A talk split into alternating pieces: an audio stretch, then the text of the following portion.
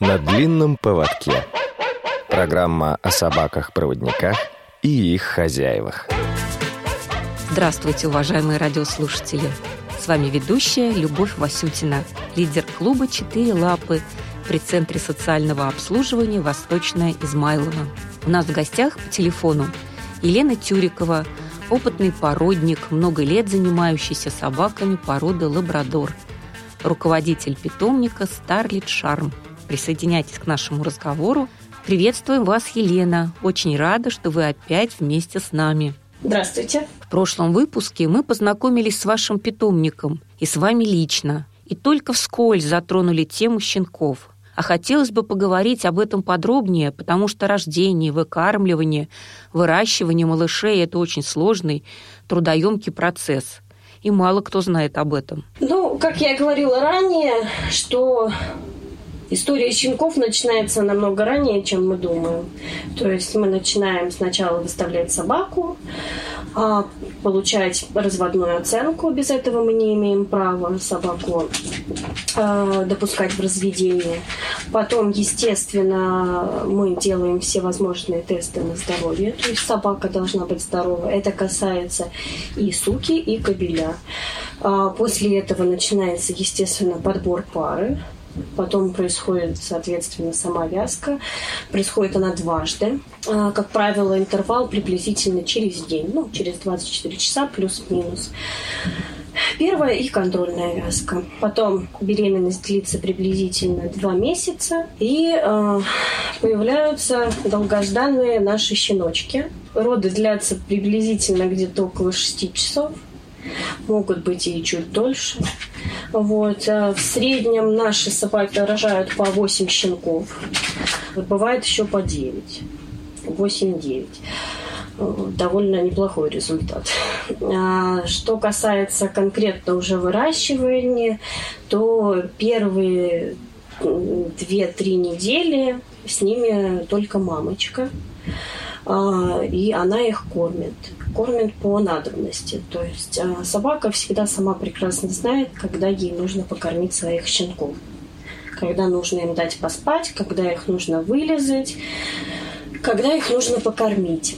Где-то приблизительно с трех недель у нас вводится прикорм уже, когда щенки уже могут вставать на лапки, когда щенки видят, когда у щенков уже прорезаются зубки приблизительно это три недели. А, вводится, э, мы прикармливаем также сухим кормом, но размоченным и растолченным. То есть такая получается э, суспензия. Едят они очень много раз, в районе шести раз в день. Естественно, мамочка тоже еще остается. Где-то после месяца мама уже на покое, отдыхает, приводит себя в форму, а малышня уже конкретно на сухом корме, конечно, еще размоченном. И они у нас уже перебираются во взрослый вольер из манежика, где площадь побольше, естественно.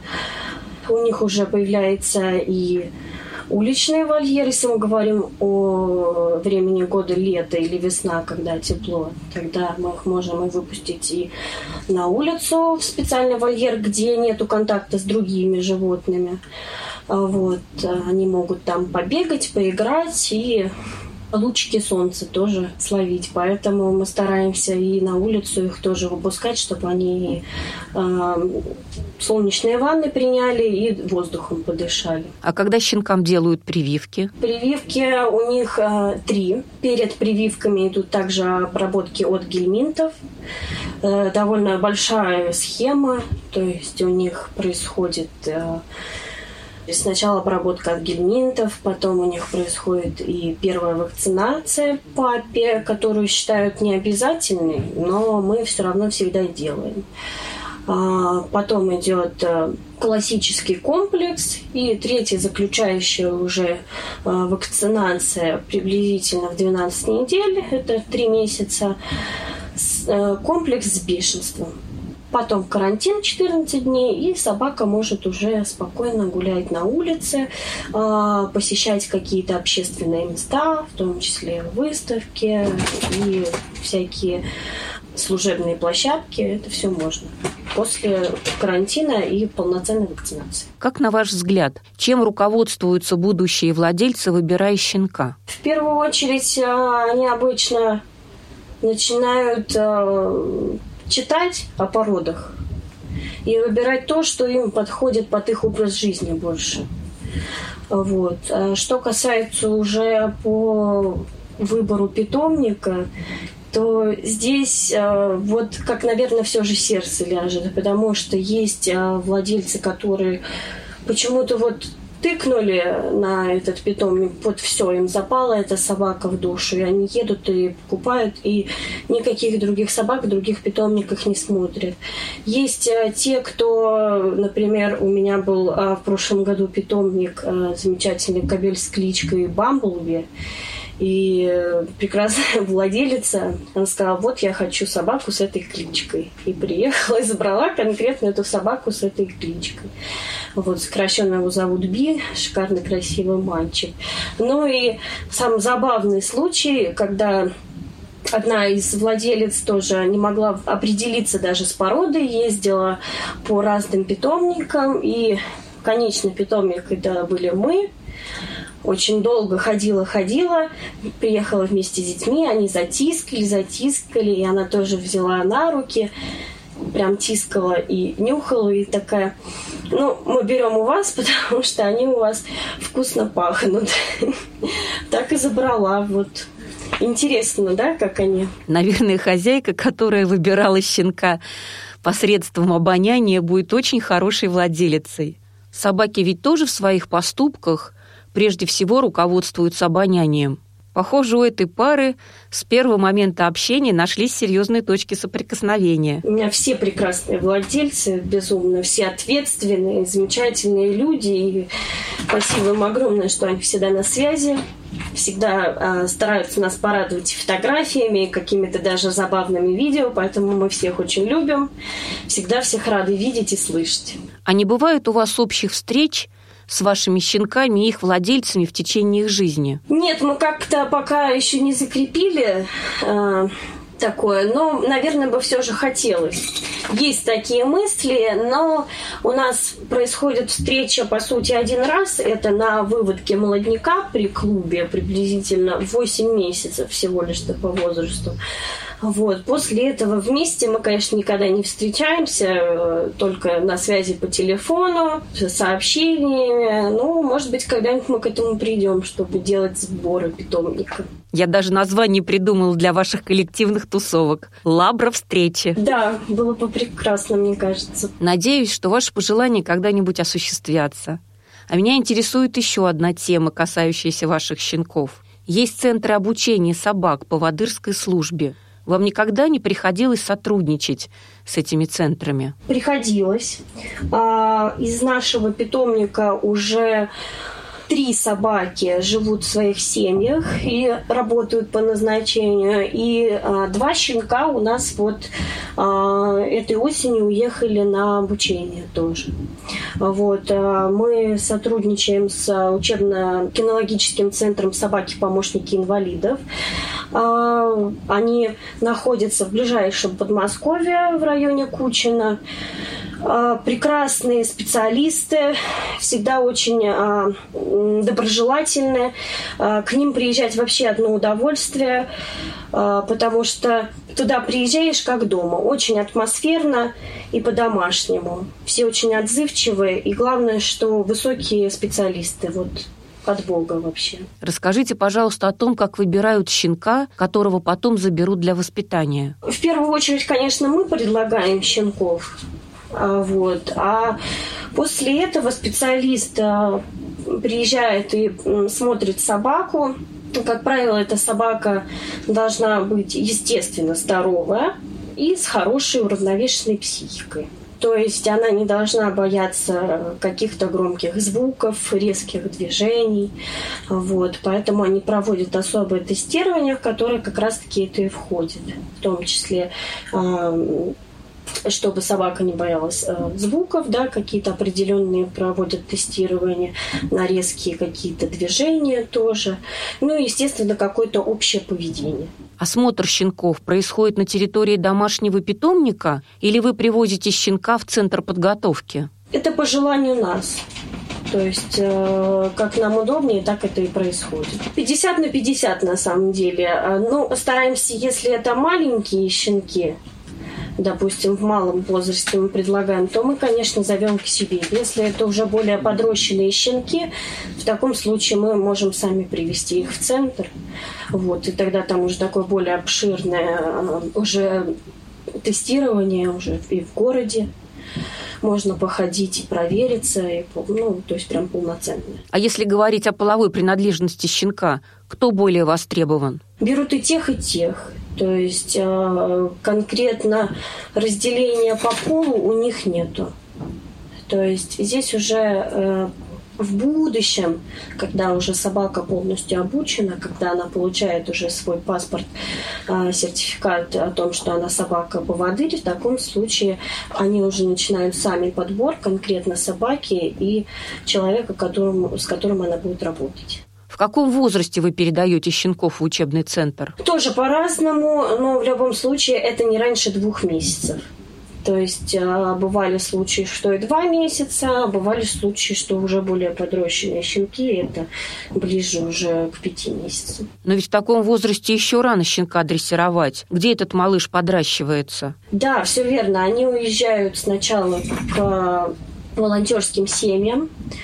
А, они там живут приблизительно до года, то есть живут в полноценной семье, и к ним инструктор несколько раз в неделю приезжает и обучает собаку нужным командам. После года собака переезжает в центр, где начинают уже свою специальную дрессировку, специальное обучение конкретно именно на собаку-проводника. Приблизительно у них обучение в районе 6-8 месяцев, и после этого уже собака может передаваться человеку. Получается, щеночек пожил дома, потом переехал к волонтеру на некоторое время. В годовалом возрасте еще раз поменял место жительства, переехав в центр дрессировки. И уже будучи взрослой собакой, должен признать нового владельца – это не травмирует собачью психику? Вообще лабрадоры, они довольно э, неплохо переносят смену владельцев, поэтому и используются э, такие породы, как лабрадор-ретривер и голден-ретривер. Это две основные породы, которые используются для собак-проводников. Сейчас прервемся и продолжим беседу после небольшой паузы. Вы слушаете «Радио ВОЗ».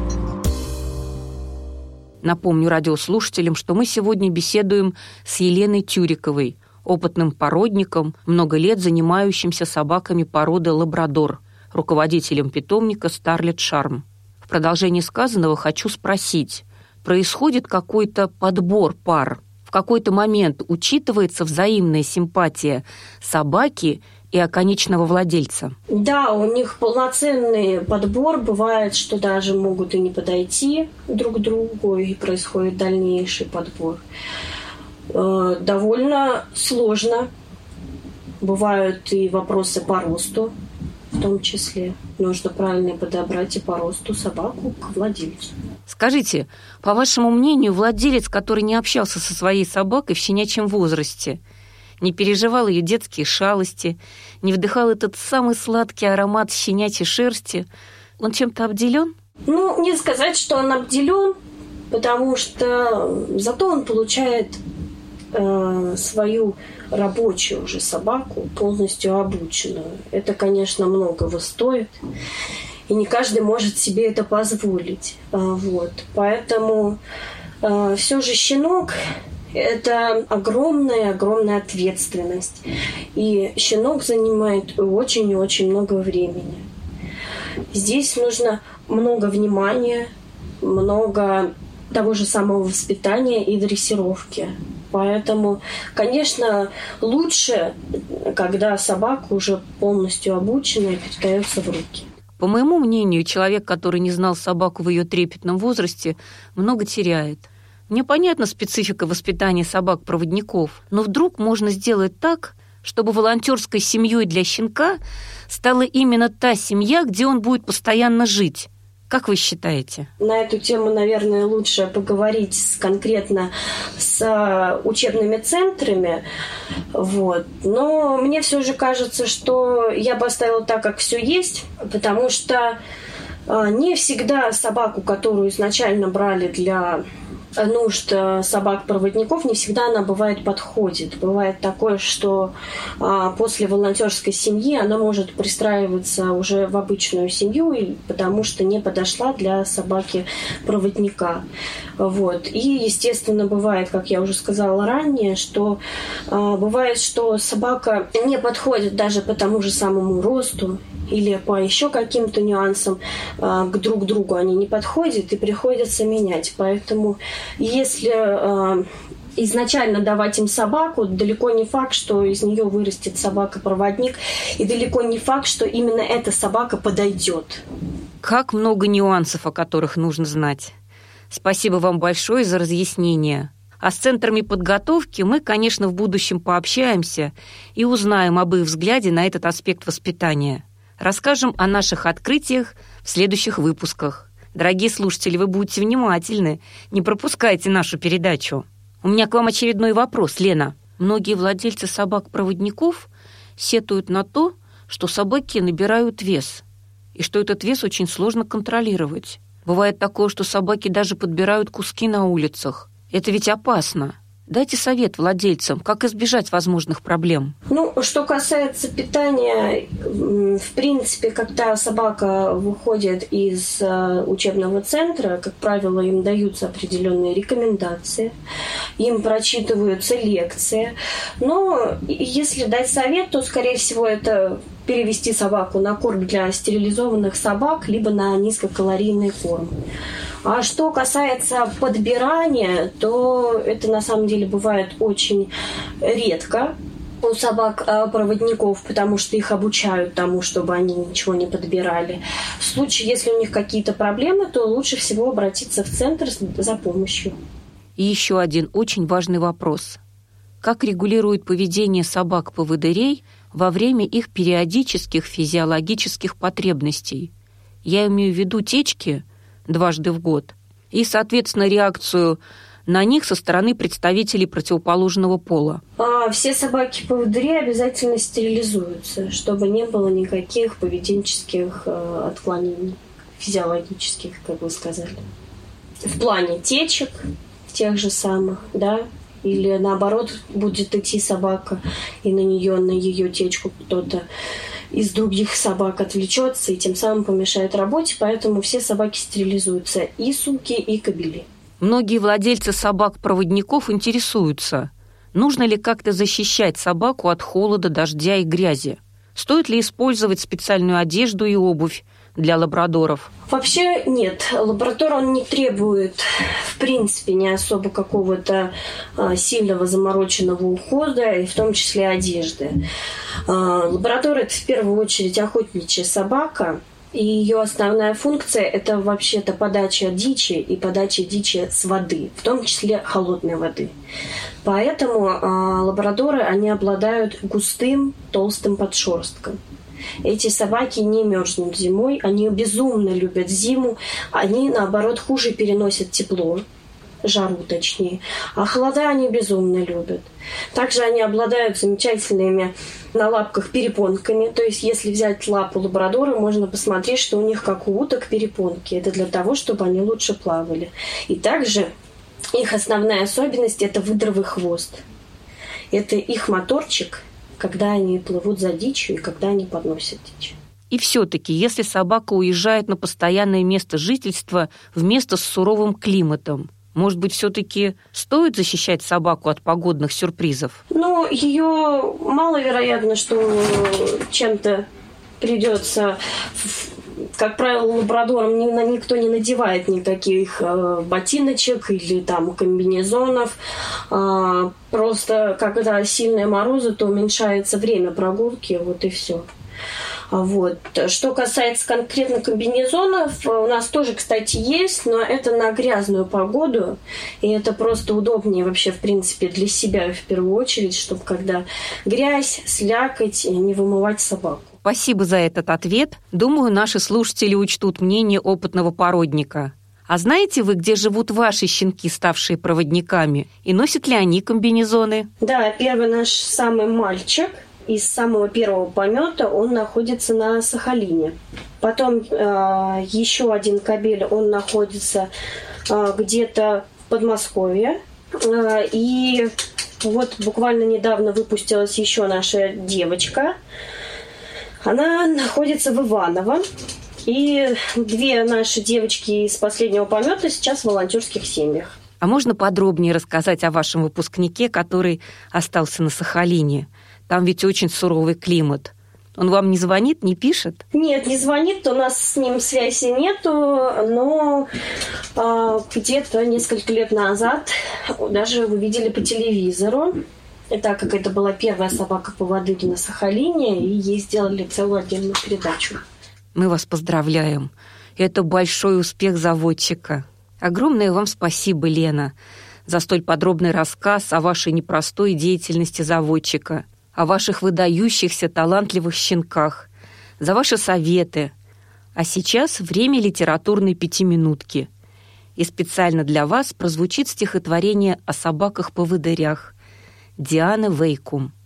Знакомились в просторном зале под теплым светом фонарей.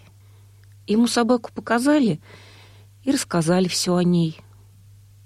Он был рассержен поначалу. Он был сердит и даже зол.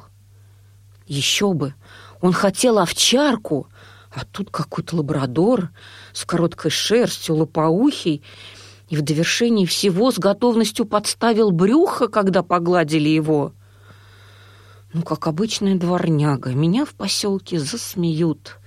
Быть может, он и симпатяга, но мне другого пусть дают. Чтоб дрессирован был как нужно, чтоб выполнял команду ФАС.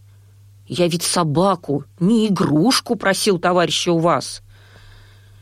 Немало сил преподаватель потратил, чтобы объяснить, не могут злобные собаки слепых по улицам водить и в магазин, и на работу, на рынок или на вокзал, что будет лишь одна забота — намордник, чтобы не снимал, чтобы кого-нибудь не цапнул за нарушителя, приняв, не заупрямился внезапно сердитый, проявляя нрав. И вот незрячий с лабрадором идет в учебный городок. Обходит ямы и заборы, держась за жесткий поводок. Пес по команде вправо, влево, мгновенно изменяет курс. Ищи скамейку. Нет проблемы. Работай. Что же, потружусь. Ни шум шоссе, ни гул вокзала и ни людская толкотня ничто собаке не мешало свою работу выполнять. Дни незаметно пролетели. Слепой давно забыл свой гнев, за две учебные недели душою к другу прикипев. Болели мышцы, ныли ноги, и верно, было от чего. Зато все меньше мрачных мыслей теперь тревожили его. А мать светилась счастьем просто. Ведь прямо на ее глазах сын стал как будто выше ростом и будто шире стал в плечах. Под вечер прибыли в поселок, свой путь закончив непростой — и ахнул чей-то постреленок. «Смотрите, пес-то золотой!» Краснел последний луч заката, и сыпал инеем мороз на щеки бывшего солдата, что стали мокрыми от слез. Но слезы не были укором тому, кто выстоял в беде и шел, доверясь лабрадору, навстречу собственной судьбе. Передача подходит к концу. Лена, давайте закончим ее вашими пожеланиями для наших радиослушателей. Что ж, мне хотелось бы, конечно, пожелать э, больше ответственности к своим четвероногим друзьям. первую очередь. А, они ваши друзья, которые с вами не на один год и не на два года, а на целую большую долгую жизнь, на их жизнь, на всю их жизнь. А, естественно, прошу не забывать о том, что нужно за собакой следить, что ну, не нужно забывать о ее здоровье, что не нужно забывать о ее уходе. Поэтому, пожалуйста, не забывайте хотя бы раз в полгода ходить к ветеринару и проверять здоровье своей собаки. Также не забываем о ежегодной вакцинации и обработках от гельминтов, и в том числе, естественно, самое страшное для собак – это клещи. Не забываем обрабатываться от клещей. И, естественно, не забываем а, о гигиене собак. То есть обязательно их нужно в определенный период мыть, вычесывать, отрезать когти и по мере загрязнения не забывайте про уши и глаза. Елена, спасибо за познавательное интервью. Желаем вам успехов, крепкого здоровья и плодотворной кинологической жизни. А я напомню, что сегодня у нас в гостях была Елена Тюрикова, опытный породник, много лет занимающийся собаками породы лабрадор, руководитель питомника «Старлет Шарм». Вела программу «Любовь Васютина». Всего доброго, дорогие радиослушатели. До новых встреч. На длинном поводке. Программа о собаках-проводниках и их хозяевах.